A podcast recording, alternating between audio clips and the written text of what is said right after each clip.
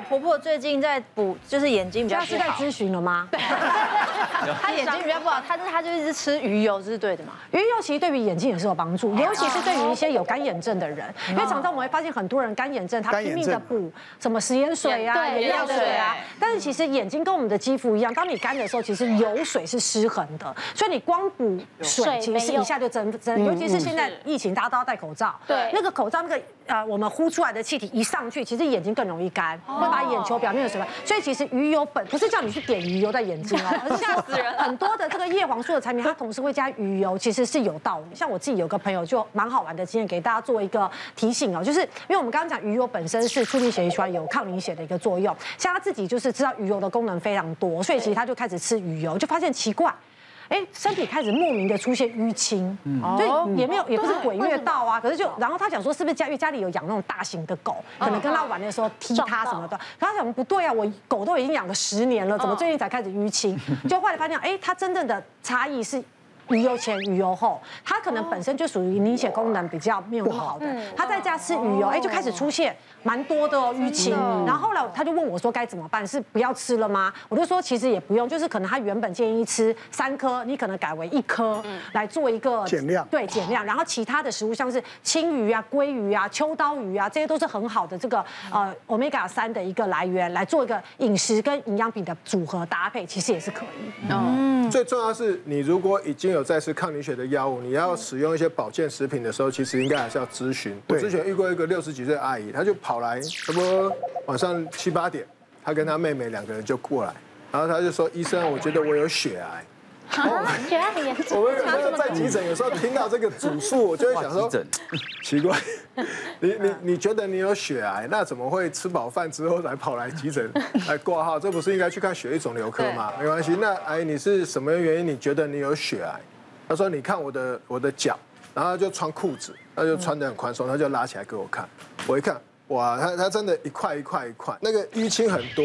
而且他我他我就说你是不是受伤？他说我没有，我都没有撞到什么东西，而且常常睡觉起来就发现又多了好几块。对。然后他跟他妹妹也带他去庙里面，好像大家的想法都是一样，差不多的，对，都是卡到阴，撞到血，被鬼掐。对。然后后来上网之后看一看，就说啊，会不会血癌这样子？”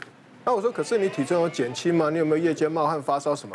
问都问不出症状，所以我就帮他抽血做检查，发现指数都正常。可是查云端的时候，发现哎，他其实因为他有一个心，就是心房纤维战战斗，所以他其实有在吃所谓的抗凝血的药。哦，对。那我就问阿姨说，我说你有在换药吗？最近有换药或加剂量？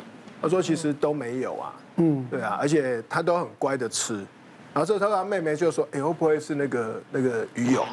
嗯，我就听到一个哎鱼油，他就说啊，对对对。然后这几这几个月确实开始吃鱼油，因为他们其实是三姐妹，大姐六十几岁中风了，半身不遂，所以他们后来家里的人都很害怕，嗯，就去买了一堆保健食品，然后就开始吃，而且人家都是早晚吃哦，他不是啊，他就是很害怕，早晚吃一颗变早晚吃三颗。然后再加上它又有抗凝血剂，所以其实它抗凝血的效果其实就提升起来。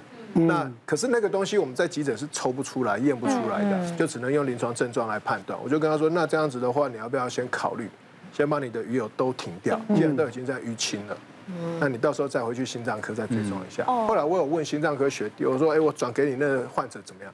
他说他来门诊检查也都好好的，因为他说他后来回家就把鱼油都停掉了。嗯，所以你如果有在吃一些西药。嗯，那有些抗凝血的效果，其实你如果真的要用保健食品的时候，还是要跟医师或是营养师再咨询。这样讲到鱼油，大家就会想到另外一个好朋友嘛，就讲红曲，对不对？嗯，对。大家最常听到就鱼油红曲，就是跟心血管疾病都有关系的。我一个患者，糖尿病的患者，就每三个月固定追踪，都很 OK 哦。那有一次阿姨来看诊，就跟我说，啊，我看看检验报告，阿姨控制的很好，血糖标准，胆固醇标准，什么都很好。他阿姨就跟我说：“哎，黄医师，我最近很奇怪，我最近吼光这个全身酸痛的问题，看遍了医生都看不好，就到处都酸痛。我也去找骨科、找复健科，甚至去做一些推拿按摩，就莫名其妙，每天早上起床就觉得大腿也酸，腰也酸，手臂也酸。我听到这样，我就觉得，嗯，应该不会就是一个慢性疲劳，或是因为老人家就退稍微年纪大一点就退化性关节炎吧？嗯，就问说你除了我的药之外，最近还有没有吃什么？他就说保健食品不可能吧？我说你吃什么？他就说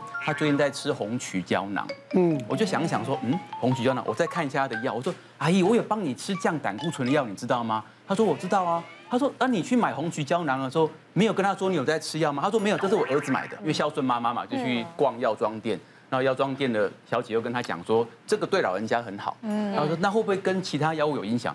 那个小姐还跟他儿子讲说，不会，跟任何药物都没有影响。我就想说，他又没有查过你妈妈的药，对，又没有云端药力，为什么可以一口笃定的说他跟你妈妈在吃药都没有影响？因为他要赚钱。哎，我就跟他讲说，当然是有影响。你在吃的，因为西药有一种药叫做降胆固醇药，叫史达丁类，大家很多都听过叫史达丁类，它是一种还原酶的抑制剂啦。那其实，在西药当中又很普遍、很普遍的。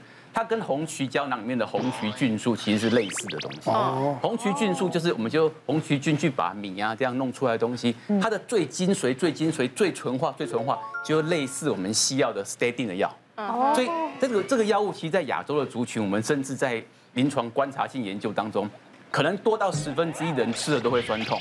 可是这个酸痛是可逆性的，就是你把药停掉之后，它就好。它就不会预防心血管疾病嘛。对。它胆固醇高，我们也给它降下来。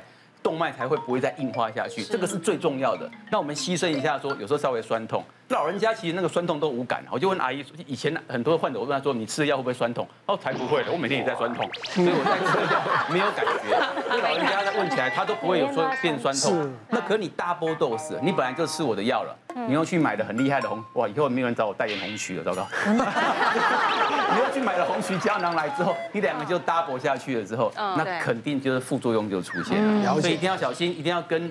药妆店的药师讲说，你有在吃什么药？他没有去查是查不到的。像我之前胆固醇比较高，那我有一个长辈就介绍我吃红曲，那个时候他没有跟我讲说不可以跟西药一起当，我反正就是这样稀里呼噜稀里呼噜这样吃，哎，嗯，对，那胆固醇是有降下来，可是我好像真的也是就是全身有酸痛，它是不可以跟其他的西药一起。大多数药是还可以，就是不要再跟重复跟胆固醇药。隔一两个小时降胆固醇的药不要重复就好了。对对对，对啊，嗯，打电话。其实怕的是什么？反而是吃了红曲之后，把自己本来的降胆固醇药给停掉，停掉了。对，因为很多人都讲了哦，药就是毒，能不要吃就不要吃。所以他觉得说，哎，既然。哎，黄医师讲，哎，佩仪姐也提到，哎，红曲降胆固醇，那我现在正在吃降胆，我干脆就吃红曲，不要吃。其实这是大错特错，真的。因为我之前遇到一个案例，就是他本身就是规律的在吃降胆固醇的药，其实胆固醇也都控制得很好。然后后来就听到，哎，朋友嘛说，哎，吃红曲就可以不用吃药了，或者是说吃红曲对降胆固醇，他想说啊，能不要吃药就不要吃，他就把药停了，吃红曲。而且他也说，哎，因为我本来在吃药，他知道保健食品的功能程度可能。会输给药物，所以他还加量吃。他想说，哎，一天吃两颗，我吃三颗，效果应该会出来吧？对。结果呢，三个月之后再回去，胆固醇就超标。对。所以其实再次强调，保健食品不等于药，药也不能怎么样。跟保健食品画上等号，也不能互相取代。当你在吃药的时候，如果你有任何保健食品，你想要去尝试看看，麻烦跟你开药的医师来做商量，看看怎么样的组合会是最安全，对你最有效的。学问，我们这边其实也有临床，就是他会吃了药，然后又吃红曲，然后我有学生就是他一天吞八颗红曲，还有在吃降胆固醇药，结果没想到回诊。他去抽血，发现他的胆固醇过低耶。那过低的时候，就是他他就问医生说：“那我可以每天多吃五个蛋来补这个胆固醇吗？”他很很很开心。那别不要高高低低搞死了。不要这样子，请你按照医嘱，然后跟保健品搭配。那不然其实那其实很恐怖的。现在有一个东西叫做红曲纳豆，它就是保健食品。可是基本上保健食品是不能吃过量。我这一个四十七岁男生，他其实就是骑摩托车，嗯，然后就累残。雷残之后，他就磨得还蛮大力的，所以他一整片整个伤口，然后包括脚。那这些伤口，因为其实他的脚上的伤口血液循环本来就是比较不好的地方，所以那个地方伤口本来长长回来就比较慢，那就要每天换药。然后我们那时候就跟他说：“哎呀，你这破伤风打完之后，你回去就是每天固定时间换药。”他说：“啊，可不可以来急诊换？”我又看看他，我说。哎，你很有钱吗？他帮我们急诊挂号比较贵。嗯，而且你这个湿掉、脏掉或是有渗液，你就可能要换。那你不可能一天来急诊三五次嘛？对，所以我们就教他说，哎，要怎么换，要怎么换。然后就过两天之后，他就突然跑过来，很紧张。他说他本来是在家换了两天，然后今天要去给门诊医师追踪，然后他想说要给门诊医师追踪，怕伤口太脏会被门诊医师骂，他就把伤口上面的一些脏脏的血痂，哦，抠就接下去掉，对，开始去，然后就用棉花棒，然后我看着他，然后他就说，可是他想说来门诊那时候医生看应该伤口比较干净，应该会称赞他。可是，在门诊在那边等等看看诊的时候，伤口就开始一直渗血水，一直渗血水。然后我就说啊，所以你跑来挂急诊？对，他说他等不及了。我们伤口打开来看，就整个伤口一直在乌紧，就是一直在渗。我就说啊，你这没关系，我们帮你换个药啊，加压止血，比较止了之后，我就说好，那要不然你去走一走，OK 的话，我们就先给你开药回去吃啊。就他走一走之后回来，又又渗出来了，渗。我就跟他说，你怎么？四十几岁，凝血功能会有问题吗？应该不太会吧。嗯嗯。还是你有在吃什么其他医院抗凝血的什么？我也查不到。还是你有在吃什么营养食品？他说哦，他爸爸之前就是红曲纳豆，他们是买一箱的哦。嗯。然后一箱的，然后反正就是他们就说，哎，这个很好，又防中风，又防心肌梗塞，嗯，又降血脂，然后反正就买一箱，但是吃不完，所以他爸爸就说啊，反正你就。反正他们没事你就当做补品啊，对，他们都觉得啊，保健食品多吃多健康啊，嗯，对，吃一颗健康一倍啊，吃十颗就十倍健康。我的天！对，我就跟他说好啊，那不然没关系，我帮你打那个帮助凝血的一些药物啊，帮他补维他命 K 啊，然后在急诊就待了十几个小时。我想应该是他那个自己吃进去的保健食品代谢掉了。嗯。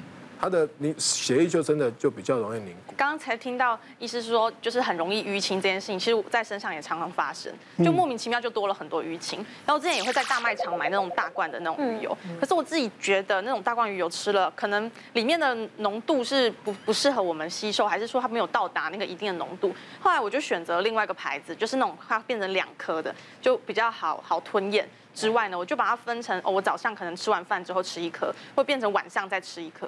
然后长期吃下来，我自己个人的最有感的感觉就是，我以前开车的时候，可能在变偏傍晚的时候，眼睛就开始觉得，我看前面的车灯就会非常的雾，然后会比较吃力。但是我开始吃这个之后，我就发现，哎，好像看那个视线比较不会那么模糊，然后也真的会觉得说，好像真的有比较有效果。嗯，我来跟大家讲，你真的要看剂量，有可能你觉得没感觉，是因为它剂量太低了，所以邀请大家。一定要会看营养标示。那鱼油的话，其实我这边有一个学门诊学生，他就跟我说，哎，鱼油不是要天天吃吗？他还特别喜欢比价，他比价了什么各大卖场，然后后来拿一罐说，哎，我一千块买到五百颗，哎，平均单价哇，这样一颗也才两块。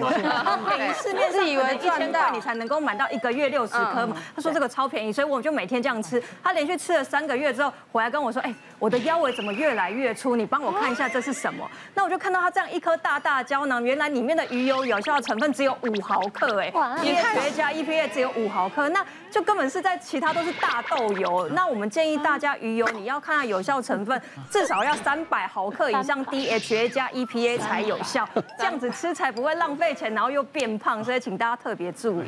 真的，加油！大家先看价钱。啊，笑啊，赚到，太厉害，买了赚到。我讲真的，我觉得很多人真的不太会去看标识，对对对，对不对？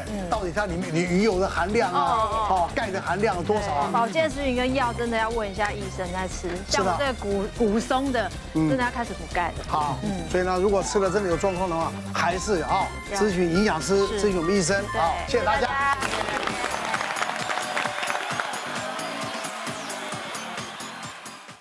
别忘了订阅我们的 YouTube 频道，并按下小铃铛看我们最新的影片。如果想要收看更精彩的内容，记得选旁边的影片哦。